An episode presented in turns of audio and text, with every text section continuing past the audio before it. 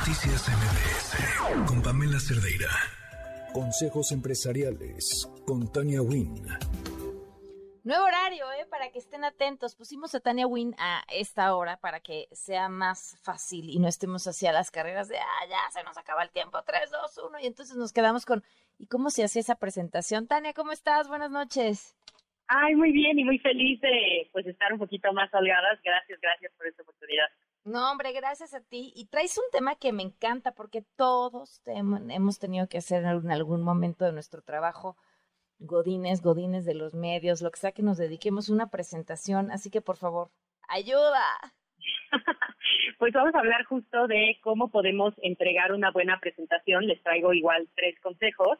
Y hay muchas personas que piensan que, bueno, pues hasta que tengas una presentación formal con diapositivas y todo, pero en realidad debemos de preocuparnos y ocuparnos por ser excelentes comunicadores en donde quiera que estemos eh, laborando, porque nos va a ayudar a dar a conocer nuestro trabajo, ¿no? A ser más visibles, a ganar más clientes, a conseguir un mejor sueldo, inclusive inversionistas para el negocio que tengamos y una audiencia que comparta nuestras ideas. Entonces, no hay que escatimar en la preparación de cualquier tipo de plática, porque cuando un público puede ver que estamos preparados, que nos preocupamos por las necesidades de nuestro público, que valoramos su tiempo, van a querer conectar con lo que estamos eh, eh, presentando en ese momento y brindar apoyo, ¿no? Vamos a conseguir que adopten las personas nuestras ideas, que creo que es lo más poderoso que podemos lograr en el tema laboral, y vamos a obtener los recursos para llevarlas a cabo, ya sea dinero, apoyo en especie o eh, un equipo que nos ayude a llevarlo a cabo. ¿no? Vamos a cerrar más acuerdos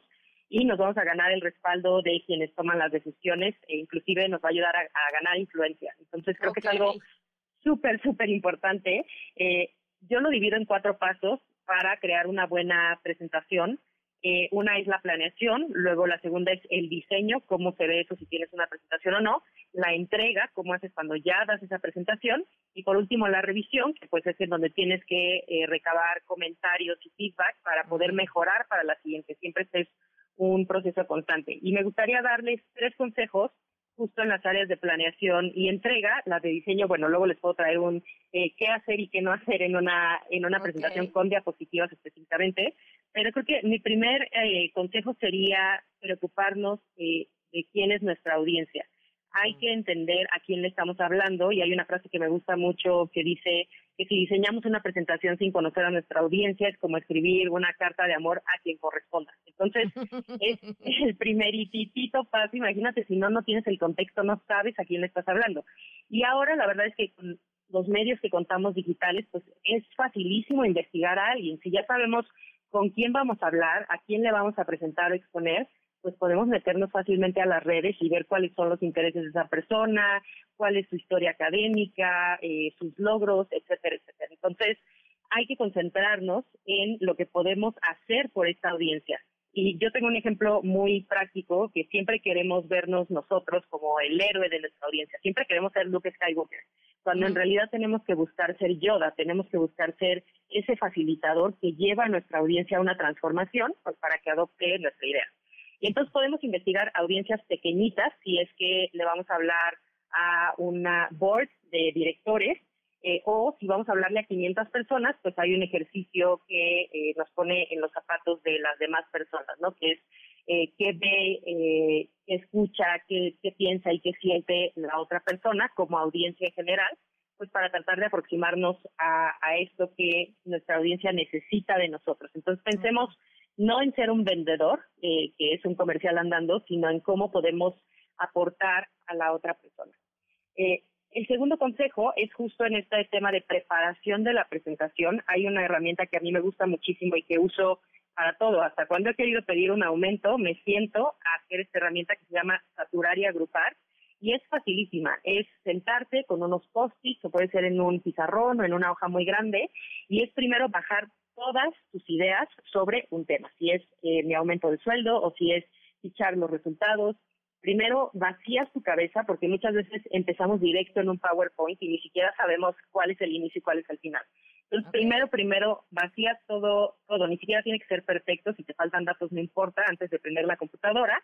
Y luego vas agrupando las ideas que se van pareciendo, las que son ideas secundarias y que apoyan a tu idea principal, y ahí vas limpiando eh, cosas que tal vez te sobran, porque si todo es importante, pues nada es importante en realidad, ¿no? Entonces hay que hacer este ejercicio eh, para reconocer las ideas y también para poder eh, darle su prioridad. Eh, y el tercero que me encantaría eh, decir, y digo porque creo que de aquí podemos hablar y ya hacer preguntas eh, y respuestas, em, es para el tema de la entrega, y ahí podríamos hablar de cómo usar la voz y el movimiento del cuerpo, que claro que es muy importante. Yo lo que creo ahí es que siempre hay que encontrar nuestro propio estilo. Podemos ver a otros speakers que admiremos y decir, bueno, me quiero parecer a esta persona, ¿cómo lo adopto para que sea algo que vaya alineado a mi esencia? Pero el consejo que yo doy para la entrega de una presentación es siempre vernos cómo presentamos. Si es en un Zoom, cuando normalmente damos estas presentaciones, pues grabarnos en, nuestra computadora y ver cómo es que hablamos. Vemos a la cámara o vemos a los lados y eso puede decir que parece que estamos distraídos, eh, tal vez tenemos muchas muletillas, que ese es un clásico que no las reconocemos porque no nos escuchamos o cualquier otra cosa que hagamos, ¿no? Yo me descubrí este, haciendo manitas de Barbie, que son manitas chiquititas, pues porque estuve mucho tiempo en Zoom, y cuando tuve que presentar en vivo, seguía teniendo eso. Entonces, vernos el cuerpo completo también si vamos a presentar ante una audiencia en vivo, es súper útil porque entonces podemos ver si tenemos ademanes, si movemos demasiado las manos, tal vez si nos quedamos estancados en un solo lugar en el escenario. Siempre, siempre, por favor, grábense. Yo sé que es rarísimo de repente escuchar tu propia voz al inicio, pero les prometo que uno se acostumbra y haces las paces con esa doble voz. Eh, y creo que así es como uno puede ir mejorando, que eh, puede ir haciendo pequeños cambios, porque todo es práctica, digo, y seguramente tú nos podrás compartir también, Pam, Pam como al principio de tu carrera, pues empezaste odio verme. Ah, odio verme. ¿Tú odias verte ahora?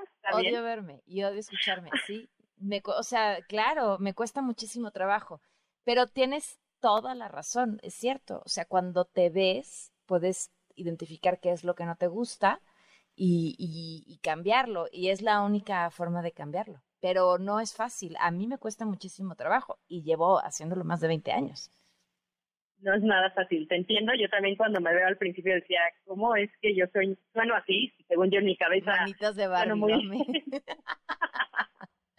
yo tengo para mariachi, por ejemplo, es una de las cosas con las que parece que estoy cargando así el, este, el guitarrón eh, y lo estoy teniendo con es parado mariachi.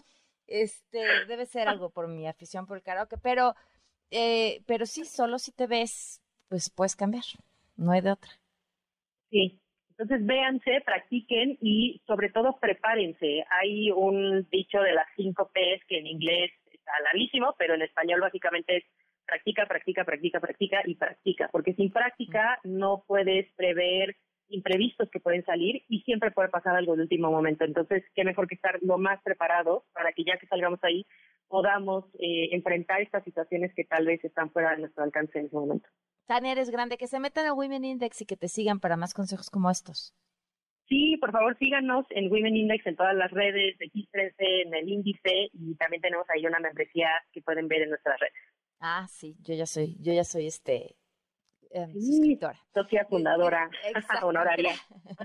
Gracias, Tania, un abrazo. Gracias a ti, bye. Noticias